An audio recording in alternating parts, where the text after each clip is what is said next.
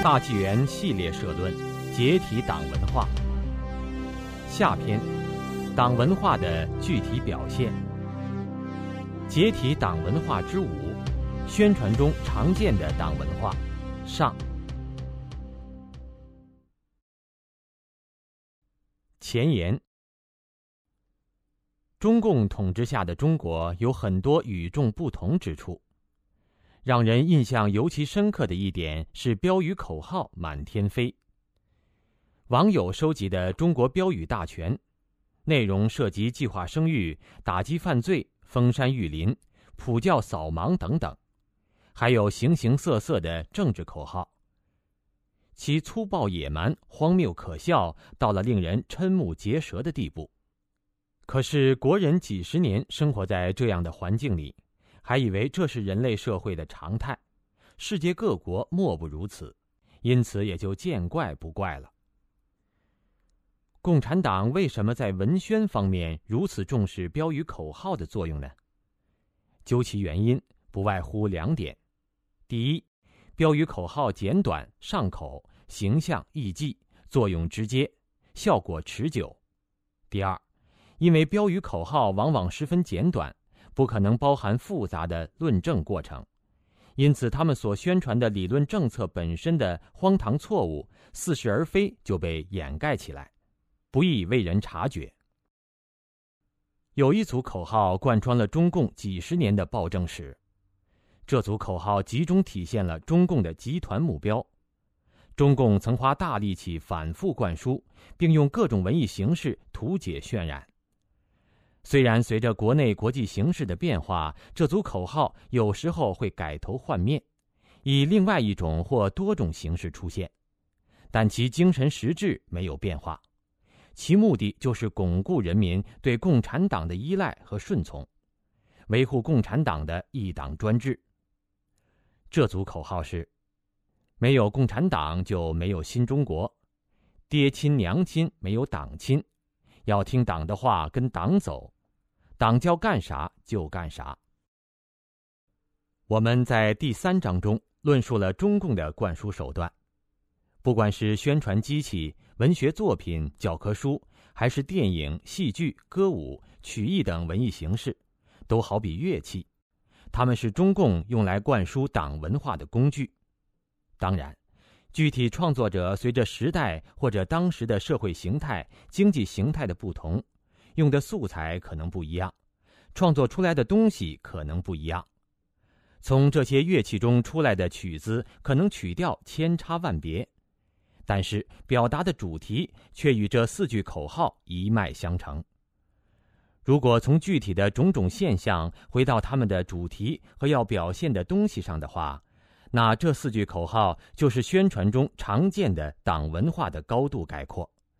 也是宣传中常见党文化的创作指导大纲。要是想弄明白宣传中常见的党文化的形形色色表现的实质，就不能不剖析一下这四句口号：一，没有共产党就没有新中国。歌声与谎言。没有共产党就没有新中国。共产党辛劳为民族，共产党他一心救中国，他指给了人民解放的道路，他领导中国走向光明，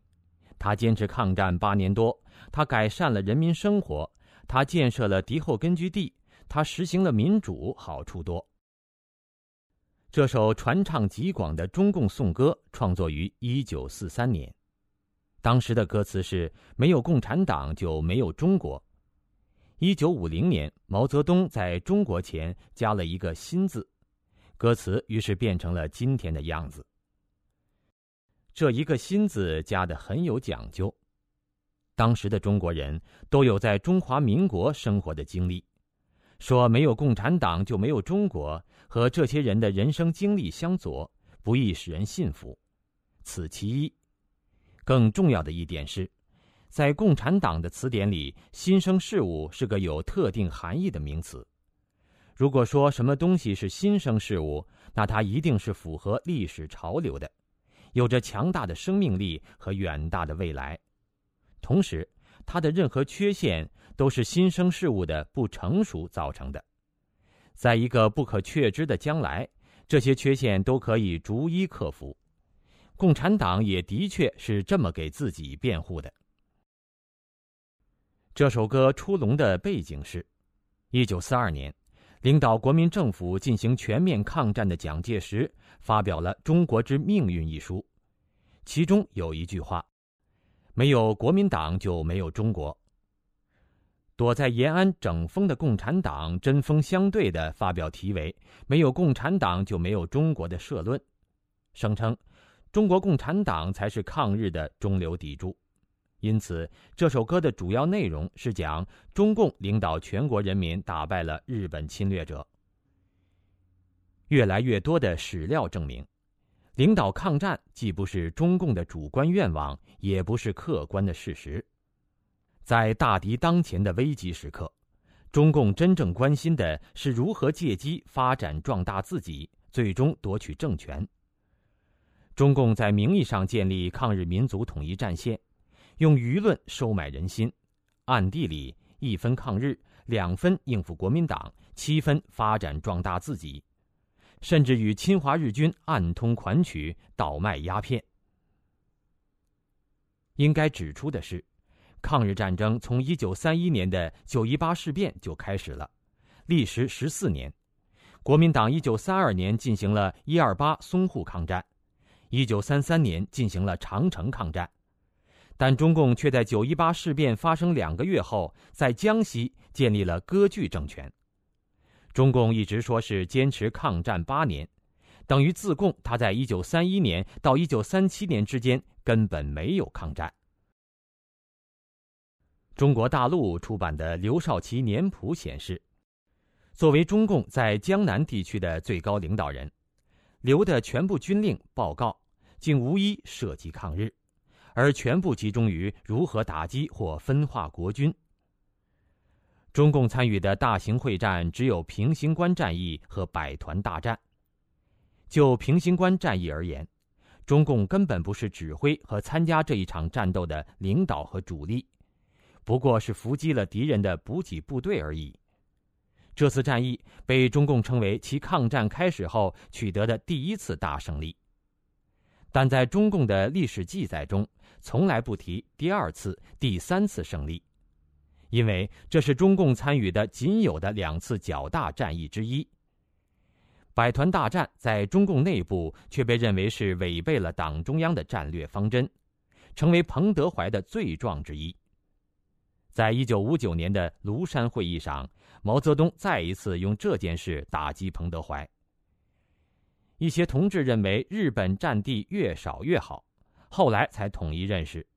让日本多占地才爱国，否则变成爱蒋介石的国了。我们就是要让国民党和日本人斗个你死我活，而我们从中发展壮大。一九七二年。毛泽东还对到访的日本首相田中角荣表示：“你们不用道歉，如果没有你们的到来，侵略就没有我们共产党政权。中共到底是积极抗日，还是积极支持日本侵略中国？从毛的话中，答案一目了然。中共在其人民英雄纪念碑上的碑文，也很能说明中共对抗日的态度。”三年以来，在人民解放战争和人民革命中牺牲的人民英雄们永垂不朽；三十年以来，在人民解放战争和人民革命中牺牲的人民英雄们永垂不朽。显然，中共真正的敌人是国民党。八年来，中华民族抵抗外辱的浴血奋战，中共提都不愿提。在中央党史研究室、国家档案局主办的“民族魂”网站上，罗列的抗日战争时期牺牲名单中，绝大部分都是死于同国民党的战斗中，只不过时间是属于抗日战争时期而已。中国民众耳熟能详的战斗英雄董存瑞、邱少云、黄继光等，无一牺牲在抗日战场。与中共形成鲜明对照的是。被毛泽东讥为下山摘桃子的蒋介石国民党政府，在一九三七年到一九四五年间，领导国民革命军在正面战场与日军共在三万八千九百三十一次小型战斗，一千一百一十七次重大战役，二十二场大会战中较量，牺牲将领二百位以上，伤亡人数高达三百三十余万人，在台儿庄、淞沪、长沙、独山等正规战。上海、剑桥等空战中给予日军重创，最终通过艰苦卓绝的努力，赢得了卫国战争的胜利。在共产主义理想已经失去任何蛊惑人心的能力的今天，中共频频记起民族主义大旗，自封为中华民族的正统代表，因此绝不会放弃对抗战中流砥柱这一顶桂冠的占有。可是事实真相是。在最需要全国人民精诚合作抗击来犯之敌的时候，中共却可耻的背叛了祖国和人民。不同时期的改头换面，没有共产党就没有新中国。也许很多人以为这句话是几十年前的事了，但在中共的宣传下，其中的新中国却不只是指中共一九四九年建立的新中国。也指中共建政后各个时期的中国，这个口号在不同时期有不同的内涵和表现。这句口号就是党文化宣传中的指导思想，各种具体的宣传内容都是以它为指导。宣传中用各种办法讲各种口号，说各种好事，抛弃各种社会现象，都要用来证明没有共产党就没有新中国。我们看看这句口号在各个历史时期的宣传中的体现。一九四九至一九五九巩固政权阶段，文工团、秧歌队游行标语、传单中讲的都是推翻三座大山，中国人民站起来了，翻身得解放，归功于共产党。中共建政之前，由于外敌入侵和中共为夺取政权而四处搞武装割据引起的长期战乱局面，正好作为旧中国的黑暗来反衬新中国的优越。土地改革中宣传毛主席是人民的大救星，只有共产党才能救中国。在韩战中宣传抗美援朝、保家卫国，以为没有共产党中国就要亡国。事实上。韩战是金日成主动发动对南韩的侵略战争，导致联合国通过决议进行干预，矛头根本不指向中国。说美国觊觎中国，完全是中共的杜撰。一九五零年秋，林彪当年称病拒绝入朝时，曾指出，美国无意侵略中国，否则三年内战中早已介入。而中共牺牲五十万以上官兵参加韩战。扶植的却是屠杀饿死一百多万本国人的北韩独裁政权，其一意孤行的核武试验现在也威胁到了中国。以白毛女为代表，各种形式的文艺作品从不同角度宣传旧社会与新社会的对比。旧社会指一九四九年以前的整个社会历史，包括国民党统治、北洋政府、清朝乃至更久远的古代等等。或称旧时代，讲万恶的旧社会、新旧社会两重天。以一九四九年中共建政为界，此前是反动、压迫、黑暗、剥削、丑陋、愚昧、灾难、恐怖、不义；此后是进步、解放、光明、福利、美好、文明、幸福、和平、正义。一个是天堂，一个是地狱。中心就是没有共产党，就没有新社会和新中国。一九五九至一九六六社会主义建设阶段，中共在大跃进及人民公社运动中宣传亩产万斤、钢产翻番、十年超英、十五年赶美，跑步进入社会主义，全民大炼钢铁，以钢为纲。毛主席要咱们大跃进、公社化。实现共产主义，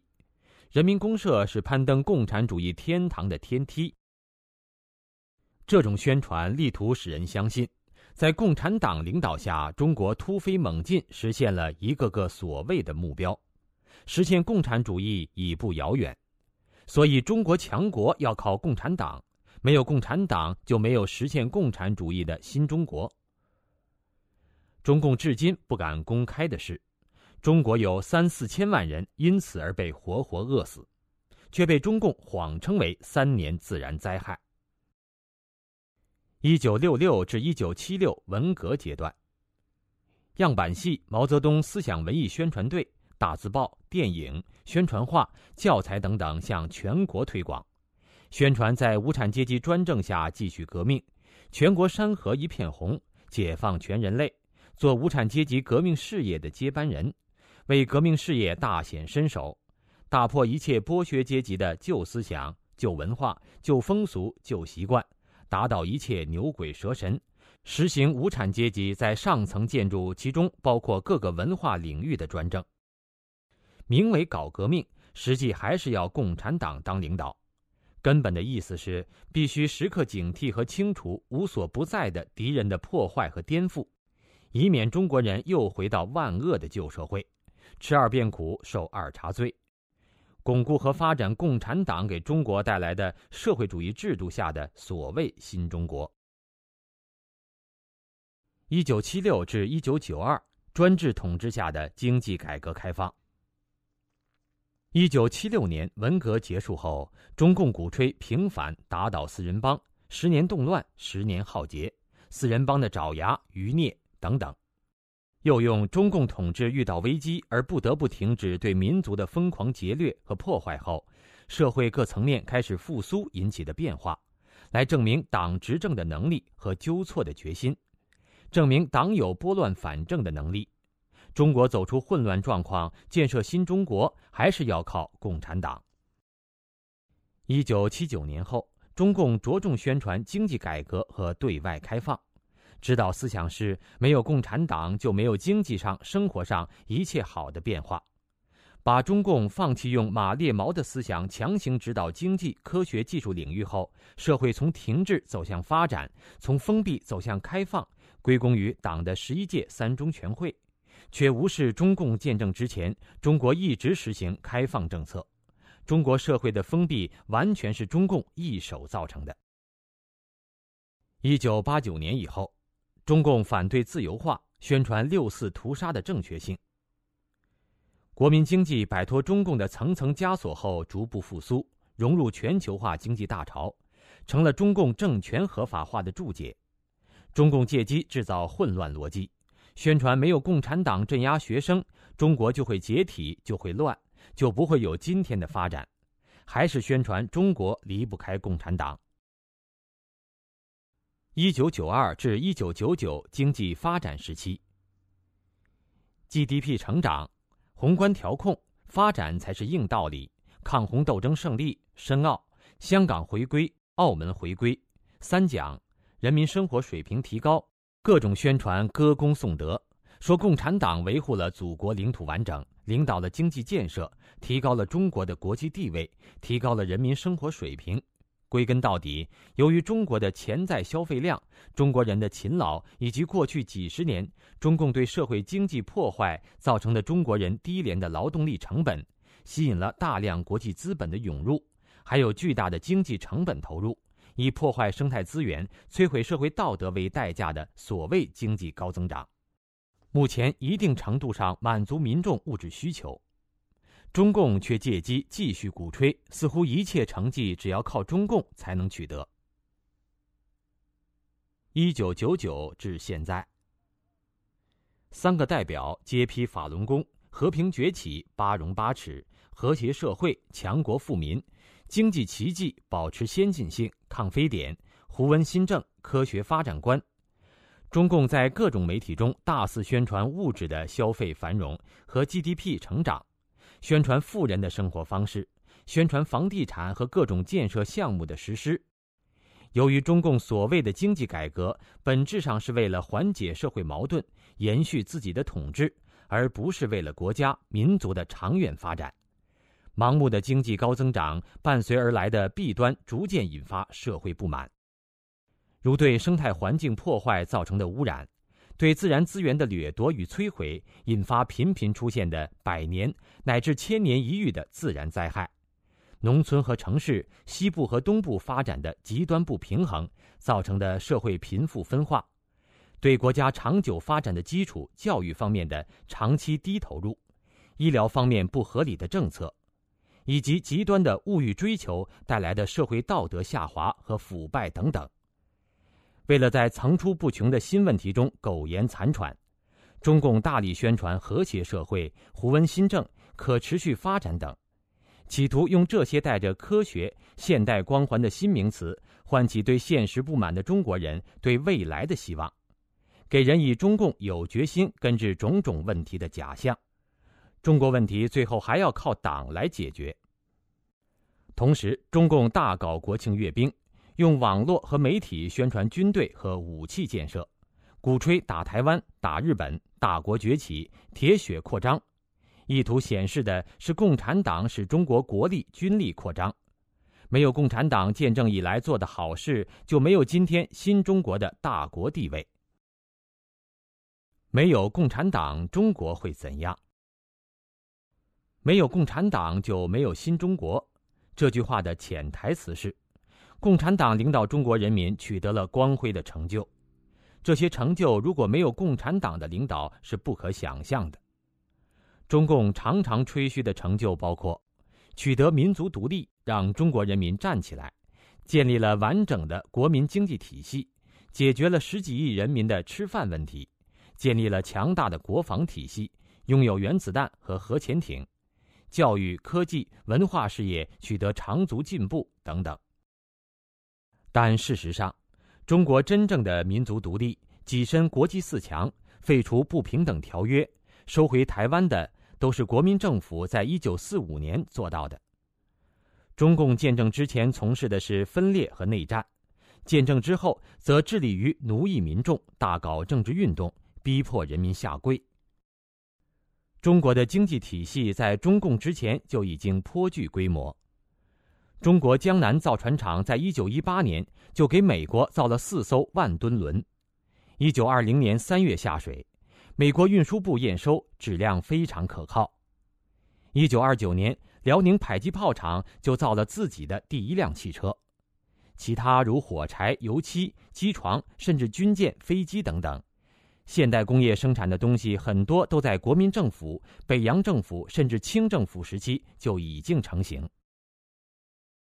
说到中国人的吃饭问题，到底谁在种地，谁在盖房子，谁在搞科研？还不是农民、工人、知识分子等大众百姓，哪个活是中共干的？中国人民的衣食和财富是自己努力工作的结果，是自己挣来的，而不是中共恩赐的。我们必须清楚的是，是人民养活了中共政权，而不是中共政权养活了人民。中共的无耻在于全面剥夺了人民的财产，最后给回一点你自己创造的财富。却还要你去感恩，要你感谢党的英明政策。从另一方面来说，经济学里有一个名词叫“机会成本”，意思是说，人面临抉择时，他必须做出一定的选择，他所失去的就是他所得到的东西的机会成本。中共吹嘘自己的伟大成就时，总是纵向比，而不是横向比。总是和战乱年代比，而不是和治平年代比；总是说做到了什么，而不提没做到什么。如果我们比较一下半个世纪以来非共产国家和共产中国的不同道路，就会发现，如果没有共产党，凭中国人民的智慧和勤奋，一个自由民主的中国能够获得比现状不知强多少倍的辉煌成就。我们首先以经济为例。中共常说中国人口多底子薄，那我们就看看同样人口多底子薄但没有共产党的东邻日本。日本的人口密度为每平方公里三百三十九点三人，几乎是中国的三倍。日本国土的百分之七十一都是山地和丘陵，土地贫瘠，资源缺乏，自然条件并不优越。二战以后，日本在战争的废墟中起步。仅用了不到三十年的时间，不但摆脱了战争给经济带来的阴影，而且超过传统强国英国、法国、德国和苏联，成为仅次于美国的世界第二大经济强国。从1955年到1973年，就在共产党发动一个接一个的政治运动，把中国闹得天翻地覆的时候，日本的国内生产总值连续十八年以年均百分之十的速度高速增长，被世人称为日本经济的奇迹。印度人口和中国处在一个数量级上，和中国具有一定可比性。一九八零年代，几乎在中共开始改革开放的同期，印度在总理拉甘地的领导下开始了温和式的自由改革。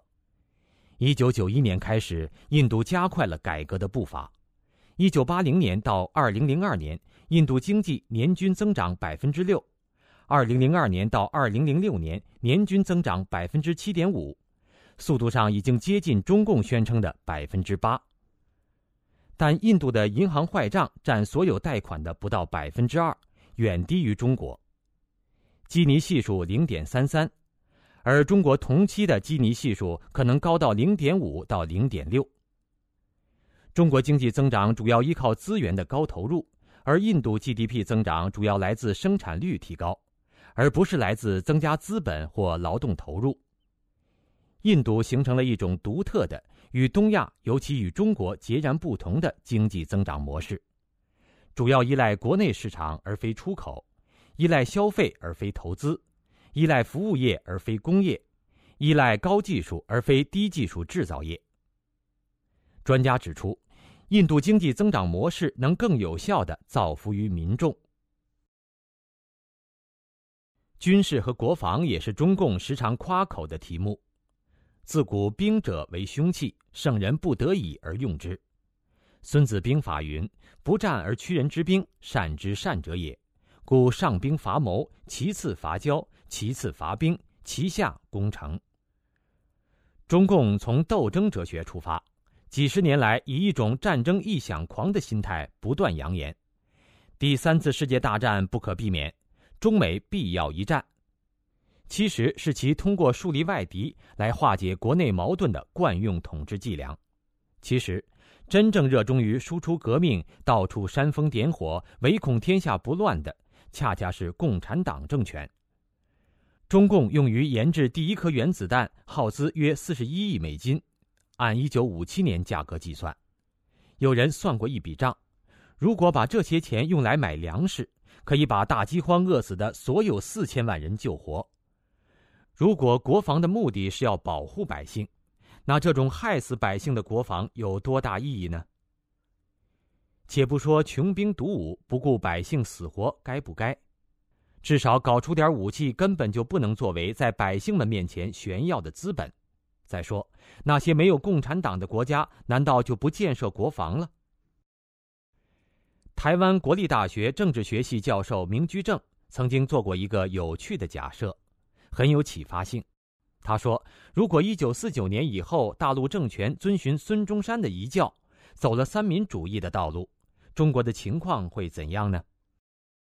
一九四九到一九五二不会有五大运动，中国也不会跟美国打仗，也不会被美国封锁，不会去搞大跃进运动，中间很多事情也不会发生。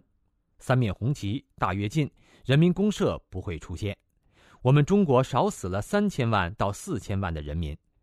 当然，更重要的不会爆发文化大革命。到了一九七零年代，经济就继续起飞，人民会越来越富裕。如果这个遵循三民主义的政党继续执政，到了一九八零年代，中国的经济人均所得大概四千到五千美元。到现在。中国人均收入就应该达到美国的一半，而经济总量则相当于美国的两倍多。中国毫无疑问早就是世界第一强国了。也就是说，如果中国大陆走的是孙中山的道路，而不是共产主义的道路，一路走下来，中国早就崛起了。中国古代有个词叫做“休养生息”，就是政府省刑罚、薄赋税、轻徭役。与民休息，简单的说就是政府不折腾，中国人勤劳勇敢，只要社会公正，别搞运动，别瞎指挥，老百姓自己就会想办法富裕起来了。中共自己都说三年大饥荒饿死几千万人，文革结束时国民经济到了崩溃的边缘。如果不是中共几十年的瞎折腾，中国至少三十年前就可以过上好日子了。现在因为中共的专制、腐败、浪费，以及由此带来的混乱社会秩序和败坏的社会道德，已经造成中国社会发展的巨大障碍。中共自己承认的。每年公款吃喝两千亿，公车消费三千亿，公费出国两千亿。世界银行估计，中国在七五到九五期间，投资决策失误率在百分之三十左右，浪费四千至五千亿元。连吴邦国自己都说，我们国家最大的浪费莫过于战略决策的失误，还有大大小小各级党委官员几百万，不知得浪费百姓多少钱。一般国家老百姓纳税养活政府，中国老百姓除了养活政府，还得养个庞大的贪得无厌的党，所以中国百姓才如此不堪重荷。可是人们为什么感到没有了共产党，中国不知道该怎么办的问题呢？一方面，这是个心理问题，因为共产党通过灌输，造成自己同民族和国家融成一体的假象，党亡国不在。就像从来没有离开过母亲的孩子，对于母亲不在的情形是不敢想象的。但问题是，共产党从来不是我们的母亲，而是强加于中华民族的附体。第二，就是中共强行攫取所有资源与财富，造成人们必须依靠中共才能管理国家的假象。事实上，没有中共，中国人照样还是中国人。中国的国家该怎么管理还怎么管理，中国社会几千年没有共产党，不还一样好好的走过来了吗？另一方面，人们这么说，可能还是因为担心共产党没有了，国家可能陷入动乱，所以与其动乱，不如现在赖活着。表面上想，这是一个避免动乱的办法，真正一想，就会发现，恰恰中共的统治是动乱之源。中共的统治在激化矛盾，中共在压制社会不满，可以说动乱的来临是中共统治下的历史必然。现在维持中共不但不能避免，反而是在加速这个动乱的到来，加剧动乱的破坏力度。中国现在各种的问题的疏解办法，恰恰是被中共堵死了，因为那些疏解办法威胁到了中共的统治。只有没有了共产党的因素，才能公平健康、没有后顾之忧的讨论中国的问题，改革才能在正常的轨道上全面进行。所以，当务之急就是解体中共，为其他事情的顺利进行铺平道路，而不是被没有了共产党，中国怎么办这样的问题迷惑住。没有共产党，中国怎么办？这个问题本身就是不合理的。上世纪末，共产主义在全世界已经破产。中共的高官自己都说，共产党倒台不出十年。二零零四年，《人民日报》高调发表社论，让共产党再干一个二十年。可见，共产党自己最乐观的估计也不过是二十年。人们不是也常说，再过二十年，中国怎么也得民主了吗？显然，人们早就已经对共产党垮台达成了共识。那么没有共产党，中国怎么办？这个问题不就显得很多余吗？所以不是共产党该不该垮的问题，而是如何让共产党垮台的问题。更明智的问法是如何让共产党垮掉而不引发社会动乱。靠革命的暴力手段显然不妥，暴力带来的只是新的暴力。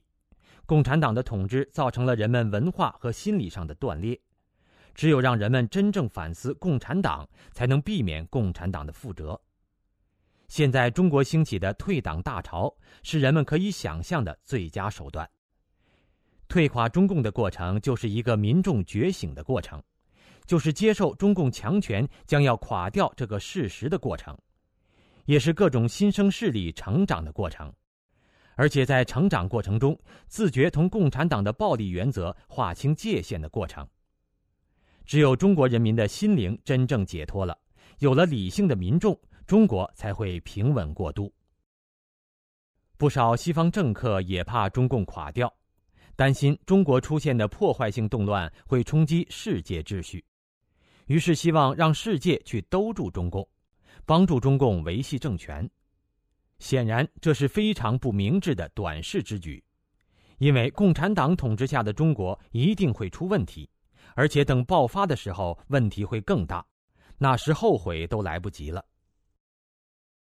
没有共产党，中国会更好。那么有了共产党，中国到底怎么样了呢？共产党给中国带来了什么？回顾过去近一个世纪的历史，我们可以发现，号称推翻了三座大山，领导人民翻身得解放的中共，恰恰成了中国人民头上最沉重的大山。中共的历史就是一部暴力斗争、思想斗争和权力斗争交织的历史，运动一个接着一个，正反、肃反、三反、五反，历次思想批判、社会主义改造、反右、大跃进、反右倾、四清、造反夺权、清街、一打三反、批林批孔、文化大革命、批邓反击右倾翻案风、反自由化、六四镇压法轮功。每一场运动都使国家和人民大伤元气，中共政权把中国人民置于一种前所未有的奴役状态，任何一个非共产党政权都不可能给中华民族带来如此深重的灾难。出卖国土。一九九九年十二月九日和十日，中共党魁江泽民在北京与来访的俄罗斯总统叶利钦。签订了中华人民共和国政府和俄罗斯联邦政府关于中俄国界线东西两段的叙述议定书，将包括外兴安岭以南、黑龙江以北的外兴地区，乌苏里江以东的乌东地区，还有唐努乌梁海地区及库页岛在内的至少一百多万平方公里被非法侵占的中国领土，正式划入俄国版图。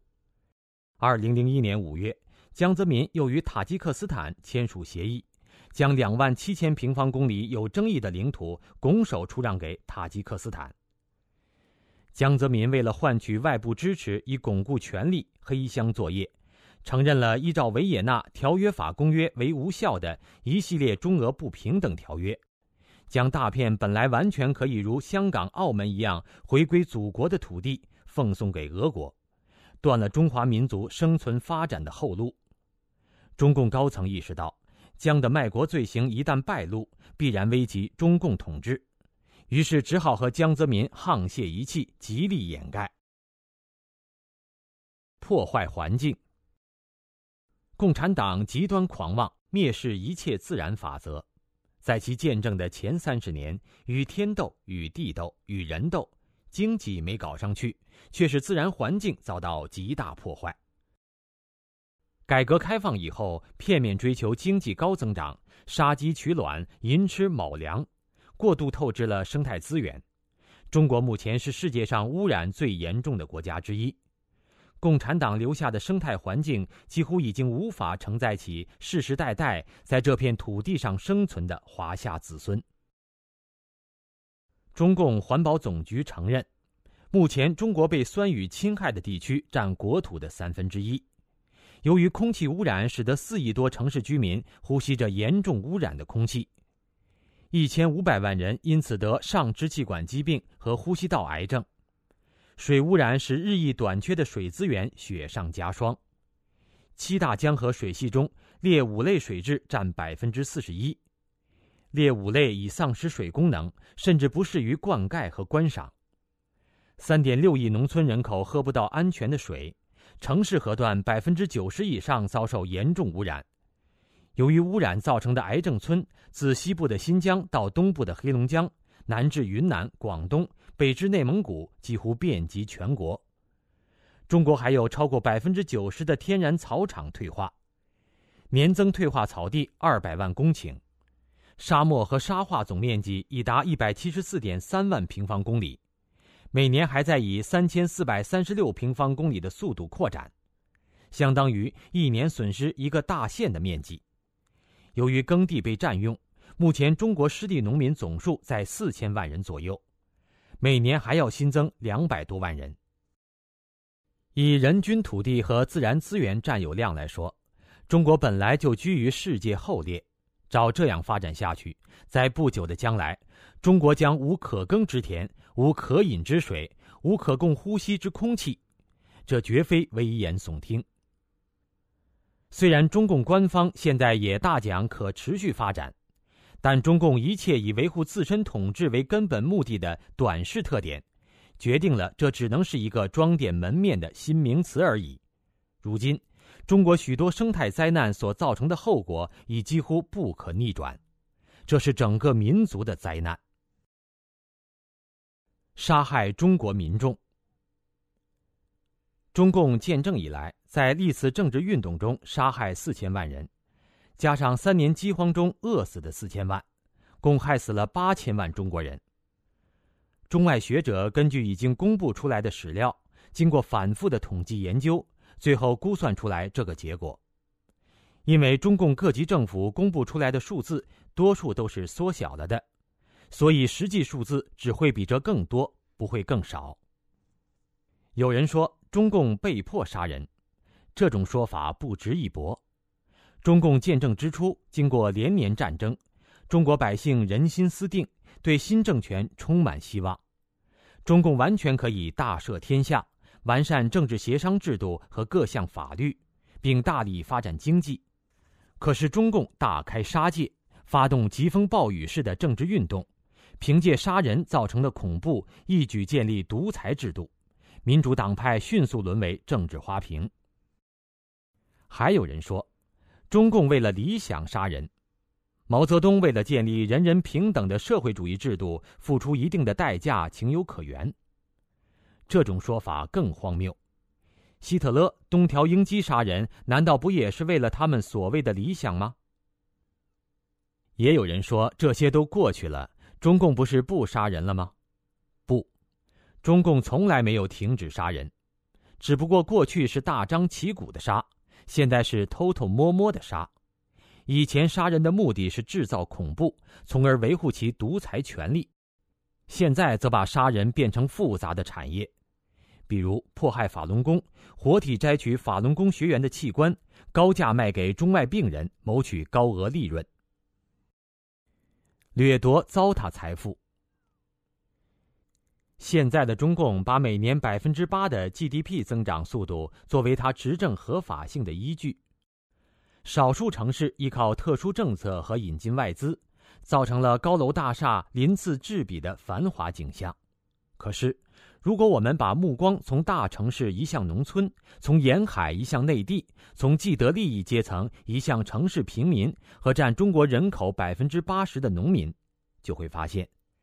贫穷触目惊心的贫穷仍然是中国的可怕现实。中国绝不是从来就这么穷的，直到清代中叶以前，中国经济都在世界上占据举足轻重的地位。清朝乾隆年间的国民生产总值占世界的百分之五十一，远远高于现在的比重百分之四。虽然民国时期战乱不断，北洋军阀政府还是创造了百分之二十五的经济增长率。那么，中国的财富到底哪里去了呢？这在很大程度上是中共的掠夺和糟蹋的结果。中共建政以后。通过工商业改造和人民公社化，把民间财富在几年时间内集中在中共权力阶层手里，美其名曰公有制，巧取豪夺，莫此为甚。不仅如此，几十年来，因为中共极端愚昧的政策和各级干部的浪费和侵夺，糟蹋了大量的国民财富，彻底搞穷了我们的国家。例如。中共建政伊始发动所谓抗美援朝，总花费高达五百至六百亿美元，当时的一半国民收入用于朝鲜战场。上世纪六十年代的大跃进，不光造成了几千万人死亡，而且给中国造成直接经济损失高达一千二百亿元，以当时的价格计算，十年文革导致中国经济损失至少达五千亿元。这还不算无数的珍贵书籍文物损失和思想禁锢造成的巨大后效应，以及整个社会道德和法律秩序崩溃。一千万户家庭被抄，两千万人被批斗、毒打，数十万人被逼自杀等难以衡量的间接损失，超过一九四九至一九七九三十年全部固定资产的总和。以毛的世界大战早打比晚打好为指导思想的工业大转移三线工程，造成经济损失六千亿。八十年代以来，中国经济的发展恰恰是中共放松控制、老百姓辛勤劳作的结果，而不是中共夸耀的所谓政绩。而且，繁荣的下面隐藏着深刻的危机：高能耗的经济发展模式、居高不下的失业率、日益扩大的贫富差距。专家估计，目前中国城市居民收入差距的基尼系数在零点五到零点六之间。远远超出联合国规定的基尼系数的警戒线。大规模的国有财产流失，中共承认，二零零四年损失高达三千五百二十一点二亿元，和贪官污吏卷款外逃。二零零四年八月十六日的《法制晚报》报道，据商务部首次披露的数字显示，中国目前尚有四千多名贪官外逃，共卷走资金高达五百亿美元。正在把脆弱的中国经济体系逼向崩溃的临界点。雪上加霜的是，中共又倾一国之力发动了对法轮功的迫害，将天文数字般的国家财力用于迫害无辜的主流民众，摧毁道德。人们对贪污腐败、官商勾结、警匪勾结。黄赌毒流行、假货流行、诚信危机等等道德大滑坡的表现已经很熟悉了。还有一种道德堕落的表现形式比较隐蔽，但危害更大，那就是连道德标准都一并下滑了。人们用滑下来的道德标准衡量自己的行为，还觉得自己蛮不错的。其实，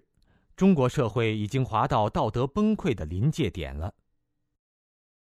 这种状况恰恰是共产党一手造成的。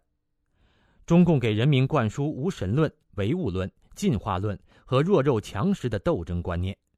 批判有神论和一切正统思想，从基础上彻底摧毁了中国人的道德体系。共产党认为，道德是上层建筑的一部分，归根结底是为了统治阶级服务的，因而否定了普世的道德准则。中共虽然高喊法治，让人民误以为目前的种种情形是法治不健全造成的，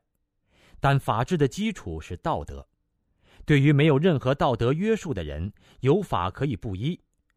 中共凌驾在法律之上，不但带头破坏法律的实施，而且专门制定恶法迫害善良百姓。中共把撒谎用制度固定下来，官员们说一套做一套。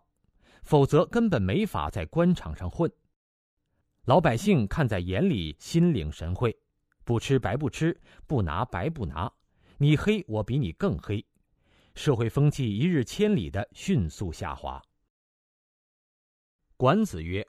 礼义廉耻，国之四维；四维不张，国乃灭亡。”迷信武力和金钱的中共，不理解道德人心对于长治久安的作用。面对人性恶在今天中国社会极度复杂的表现，他根本就无计可施了。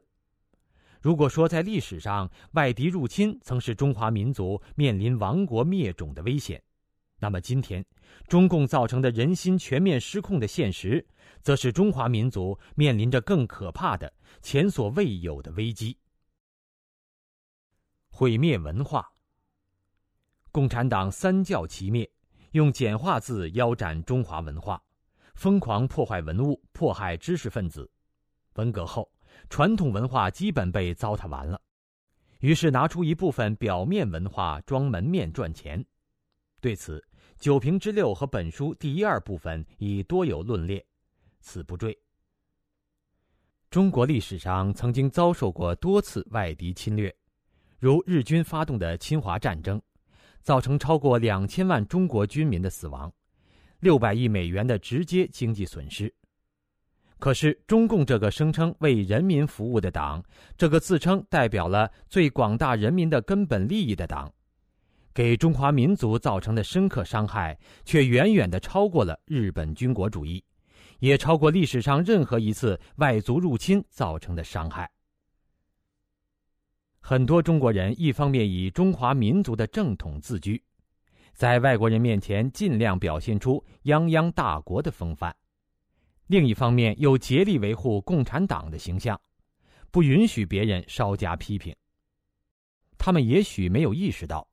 摧残中华文化的元凶正是这个战天斗地、嗜血贪财、卖国败家、恶贯满盈的共产党。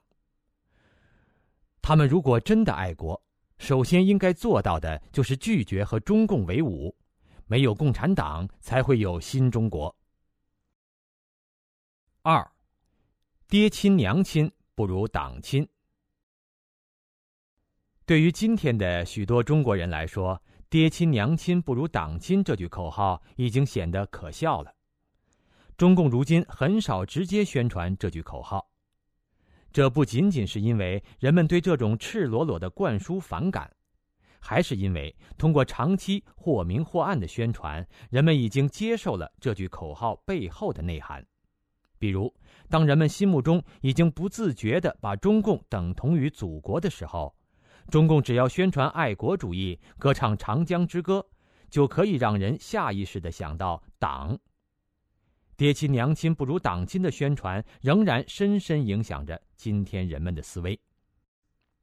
我们不妨剖析一下“爹亲娘亲不如党亲”这句口号，共产党是怎么说的，又是怎样达到其宣传目的的？宣传中形形色色的表现形式，几乎所有的革命电影里边都有这样的镜头。英雄人物身负重伤，咽气前还要在怀里掏半天，嘱咐身边的人替他交最后一次党费或者递入党申请书。类似的情节一遍又一遍的重复，目的是强化一个主题：爹亲娘亲不如党亲。正常人弥留之际想到的是自己的父母妻儿，但是党文化的宣传中。人临死前想的不是亲情，而是比爹娘还亲的党，要把自己最后的一点东西交给党才能闭幕。和军队有关的作品中，往往有指导员和政委如何关心士兵、嘘寒问暖、照顾家庭中的困难等等细节，最后通过士兵的口说出部队是个大家庭、大熔炉，自己在大家庭中成长进步。大家庭的爹娘自然就是党组织。反映地方生活的好事常常是优秀党员做的，党委书记关心生活、结婚、家庭、分房子、生孩子，人与人之间的矛盾最后都得老支书来主持大局，来摆平。潜移默化灌输有事找组织、相信组织、相信党的思维方式。把人的下意识引导到“爹亲娘亲不如党亲”的主题上，还有许多旋律优美的歌曲，贯穿其中的也是或明或暗的主题：“爹亲娘亲不如党亲。”蓝蓝的天上白云飘，白云下面马儿跑，挥动鞭儿响四方，百鸟齐飞翔。草原上升起不落的太阳。当人们唱起这首民族气息浓郁的歌曲之时，头脑中浮现的是“风吹草低见牛羊”的草原美景，但这只是一个引子。歌曲在最后一句归结到真正的主题：毛主席共产党赋予我们成长，草原上升起不落的太阳。让我们荡起双桨。这首歌，因为旋律优美，甚至让许多成年人回味不已。小船推开波浪，海面倒映着美丽的白塔，四周环绕着绿树红墙。当人们沉浸于如诗如画般的意境之后，看似不经意的一句歌词点明了主题。我问你，亲爱的伙伴，谁给我们安排下幸福的生活？哪个孩子不知道自己的生活是父母安排的？这意味深长的疑问，力图揭示的显然是更深一层的主题。比父母还亲的党安排了我们的幸福生活。中共宣传中非常喜欢树典型模范。当然，这些做好事的模范人物都是党团员。任何社会中都有心地善良、先人后己的好人，但中共善于把好人拉入党组织，也善于利用宣传手法从党员中挖掘好人好事，把他们在人性中善良的一面作用下做的关心百姓疾苦的事情宣传放大，说是因为入了共产党，党性起了作用，能做这些好事是因为有党的培养教育。一个共产党员爱的最高境界是爱人民等等，还要让被党关心的人表态。生在新中国，长在红旗下，时时刻刻感受到社会主义大家庭的温暖。宣传中鼓吹这些行为，都暗示人们，只有共产党员才真正关心你，这种付出超过你的父母，还是爹亲娘亲不如党亲。中共攫取垄断了社会资源的方方面面，人们上学、工作、婚姻、家庭、衣食住行、生老病死，都得在这个中共严密控制的社会中进行。于是，中共在宣传中混淆人们的概念，把正常社会中人天经地义应该具有的生活环境都说成是党或政府给的福利，让人们忘记了自己是父母生的，钱是自己劳动付出挣来的。造成混淆是非的党文化思维，比如说，没有我们党哪有现在的好日子呀？还是党的富民政策好，改革春风吹满地，有点好处，生活提高都是党给的，从中彰显的是爹亲娘亲不如党亲。宣传中不光是歌功颂德，不好的方面，比如贫富分化。贪污腐败、社会乱象、自然灾害等等，都可以被中共拿来做文章。如电视中扶贫、领导下乡送温暖，网络上天天头条的反腐败决心、领导抗洪斗争胜利、抗击非典成功等等，都是利用把百姓的苦难化为中共自己头上的光环。焦点访谈中每天都提到社会阴暗面和种种不公之处。在曝光之后，在人们发泄了对社会现实不满之后，收拾局面的一定还是党和政府的各级有关部门。宣传中报喜不报忧更加熟练，不管事情多坏，问题最后都能归结在只要踏踏实实把党的某某政策落到实处，问题一定会解决。这些宣传的主题就是党无所不在，无所不能。愿意关心解决中国人生活中各种问题，爹娘都没有这样的本事，真是爹亲娘亲不如党亲。灌输党妈妈情节，唱支山歌给党听，我把党来比母亲，母亲只生了我的身，党的光辉照我心。妈妈有妈妈，亲爱的妈妈，你用那甘甜的乳汁把我喂养大。党啊党啊，亲爱的党啊，你就像妈妈一样把我培养大，教育我爱祖国，鼓励我学文化。这两首歌，今天的中国人可以说耳熟能详。中共为什么这么热衷于这种拟人化的宣传手法呢？因为母亲是一个神圣的、让人充满情感的称呼。母亲生养了我们，对我们有恩。母亲疼爱着我们，对我们有情。年轻时我们依赖母亲，成年后我们孝顺母亲，供养母亲，这是天经地义的事情。中国传统社会讲究孝道，即使是权力至高无上的帝王将相，也对自己的母亲非常敬重。共产党利用这种心理，把自己装扮成母亲，以此骗取中国人的依赖、顺从和供奉。几十年宣传下来，很多人真的把共产党当成一家人了。共产党干了坏事以后，人们乐于相信党妈妈的初衷是好的，或者方式不对头，或者被个别人利用了。总之，党没错，党错了也情有可原。还有一个与党妈妈情节相关的观念，那就是家丑不可外扬。如果谁把共产党对中国百姓干的坏事揭露出来，尤其是向国际社会揭露出来，就是败坏党和政府的形象，爱国人士们就觉得像是自己被揭露了一样，就会起来口诛笔伐。且不说共产党不是我们的母亲，就假设她是母亲，如果一个母亲操起了菜刀来对待孩子，邻居不但该管，还应该把警察叫来呢。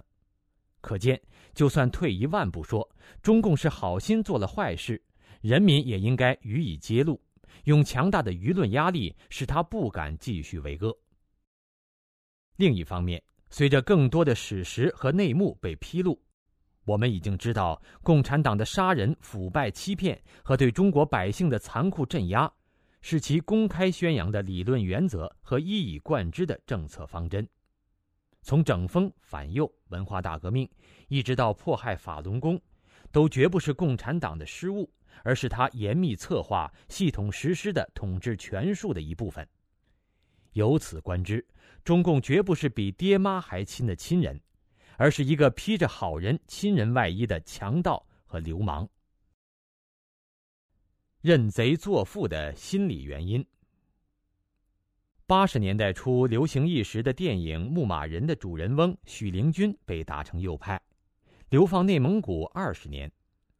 早年移居美国的父亲回国看望他，邀请他去美国生活，可是被他委婉但坚决地拒绝了。理由是，自己和千百万中国人民的苦难是一场历史的误会，是母亲错怪了孩子，孩子是不会埋怨母亲的。因为母亲爱孩子，希望孩子好，尽管有时方法不对头。许灵均的想法具有很大的普遍性。母亲打孩子，母亲错怪了孩子，是七十年代末八十年代初那段时间文艺作品里经常用到的比喻，也是很多从中共历次政治运动中走过来的知识分子和党员干部的心态。我们不怀疑这种情感的真实性。这里我们想分析一下，这些被共产党一再耍弄、残酷镇压，在监狱、劳教所、农村和边疆流放地蹉跎度过了自己最美好的青春年华，甚至被共产党逼得妻离子散、家破人亡的受害者，为什么如此轻易地接受了中共虚伪的忏悔呢？中共宣传“爹亲娘亲不如党亲”的真实含义，是要人们最终信赖、跟随比爹娘还亲的中共。然而，推崇孝道的中国人一直把乱认父母看成是奇耻大辱。认贼作父是骂人最重的一句话之一。可为什么中共治下众多的中国人却默认了八十岁的中共把自己比作五千岁的中华民族的母亲？这背后的心理原因是什么呢？这里重点分析的三个主要原因，一个跟中共的欺骗宣传有关，另外两个跟被骗者的心理有关。真假两个共产党，共产党一贯善于记起道德的大旗，但那些道德口号的内涵完全是以服务中共为终极目标的。比如，全心全意为人民服务，是要服务党所定义的人民；对党所定义的敌人，却要像秋风扫落叶一样残酷无情。要大公无私，是把心窝窝都交给党。学习雷锋好榜样的重点，是要学他鲜明的阶级立场和像螺丝钉一样对党的忠诚。五讲四美三热爱，离不开热爱共产党，热爱社会主义。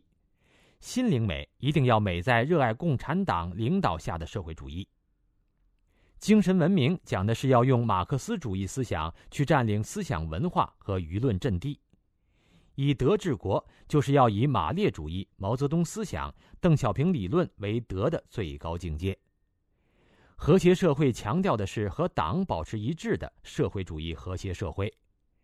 是对党所喜欢的人的和谐。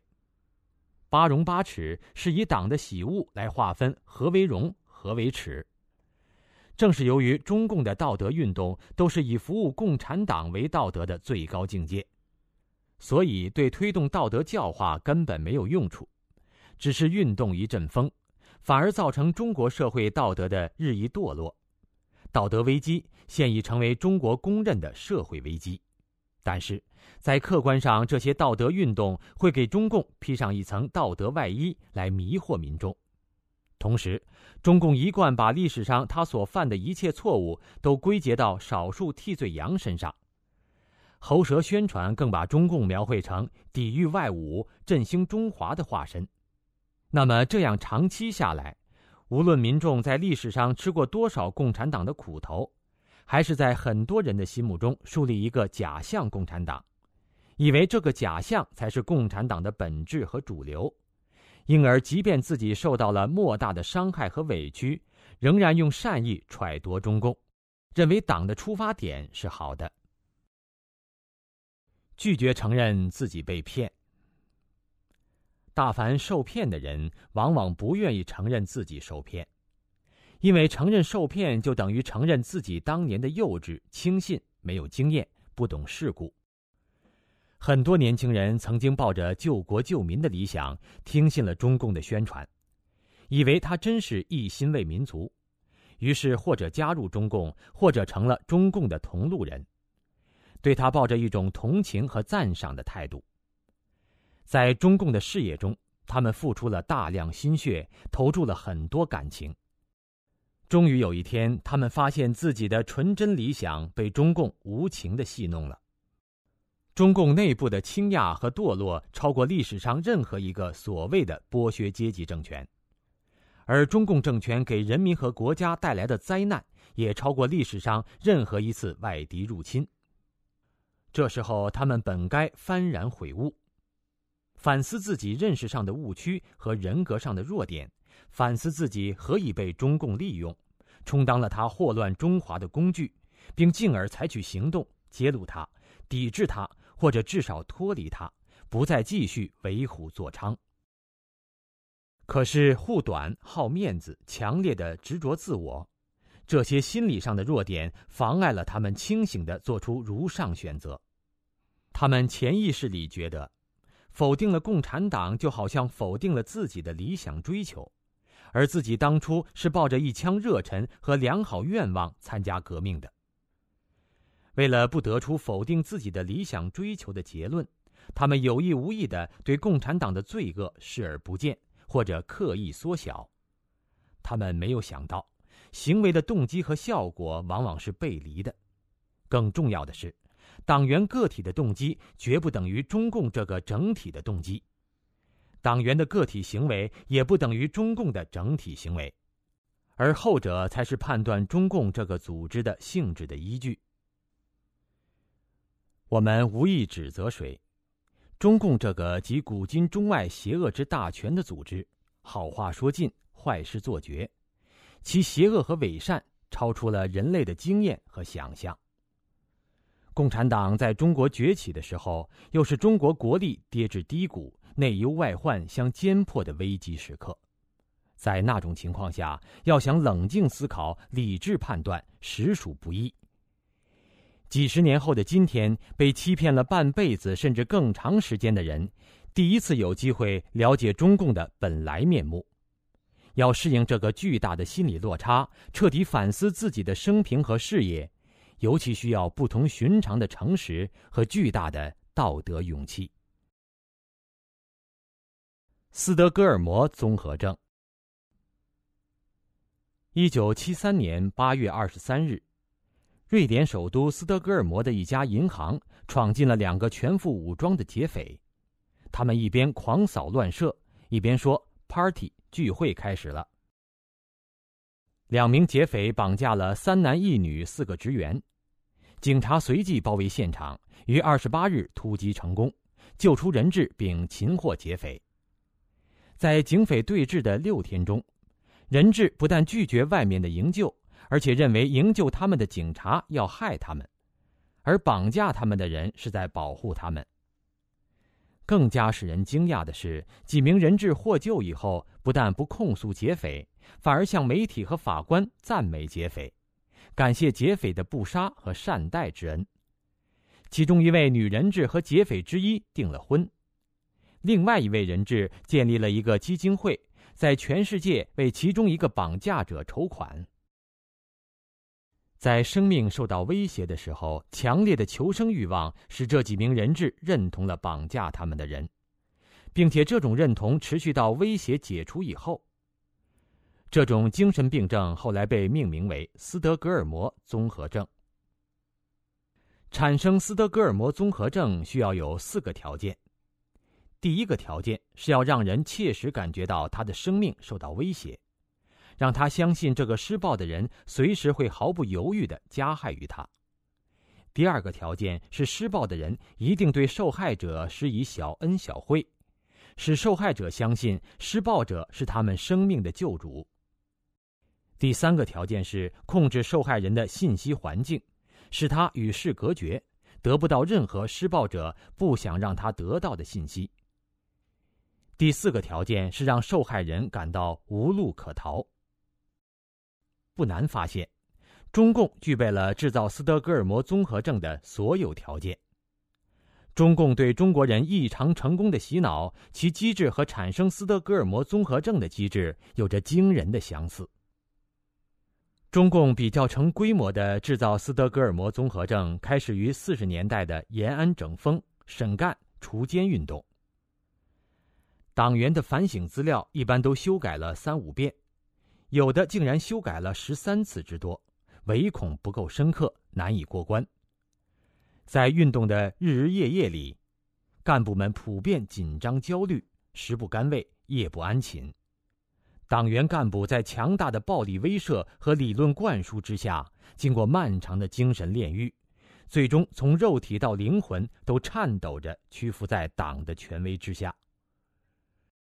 作家刘白羽回忆道：“他经过审干运动的冲击，才从孤悬万丈高空落到真正平实的地面。所谓平实的地面，就是罹患斯德哥尔摩综合症，而忘记了自己健康时的状态。中共在政治运动中往往恩威并施，拉一派打一派，每个党员都希望自己被党信任。”被党当成自己人而不是敌人，斗争的依赖对象而不是打击对象。中共的另一个惯用伎俩是，进十步退一步，每次运动之后都声称扩大化了，于是开始甄别、改正、平反。在运动中没有侥幸过关的人，往往寄希望于平反；面对突然而来的一点小恩小惠，往往感到受宠若惊。为此，对组织上感激涕零。女作家丁玲以长篇小说《太阳照在桑干河上》获得1951年斯大林文学奖金，在1949年以后的文坛上风光一时。这位1932年加入中共，被国民党反动派在南京软禁过三年的丁玲，被他无限忠于的党流放监禁二十年，期间受到了非人的折磨。可是，党不爱他，他爱党。平反后，再版《太阳照在桑干河上》，他说自己仍然像一个战士，喊着毛主席冲向战场。一九八四年去世两年以前，丁玲致信中共中央：五十二年来，我得到许多温暖、荣誉、幸福，也得到过启发，使我更贴近党，更理解人民。更加强共产主义必胜的信心。彼时的丁玲年近八十，生命的四分之一在中共的囚笼里度过，目睹了中共的种种倒行逆施和残酷无情，仍然像一个战士喊着毛主席冲向战场，不能不让人感到不寒而栗。那些经历过中共历次政治运动，目睹了中共的专制机器横扫。捣毁、砸烂、打碎的野蛮力量被中共吓掉了魂儿，即便在自己家里也不敢大声说话，身在海外也不敢看一眼中共定义的反动毒物的可怜的中国同胞。当他们说出或者哼唱出“爹亲娘亲没有党亲，党啊，亲爱的妈妈，我把党来比母亲”的时候，我们听到的正是罹患了斯德哥尔摩综合症的扭曲心灵的呻吟。上面分析的三种情况，受中共蒙骗、执着自我、斯德哥尔摩综合症，都能使人自发地喊出中共让他们喊的口号。此外，今天数量更多的人经过中共长期训练，能毫不费力地拿出两副面孔，换上两种腔调。他们用一副面孔、一套腔调用来应付中共官员、会议表态和思想汇报，另一副留给茶余饭后和家人朋友之间。前几年大陆流行的顺口溜，典型的反映了这种心态：多吃菜，少喝酒，听老婆的话，跟党走。为什么听老婆的话呢？因为人们心里都知道，亲人朋友的关心是真心的。党虽然号称全心全意的为人民服务，却从来没关心过人的死活。可不表态又不行，所以只好喊几句口号敷衍一下，也就是所谓认认真真走过场。刚才您收听的是大纪元系列社论《解体党文化》，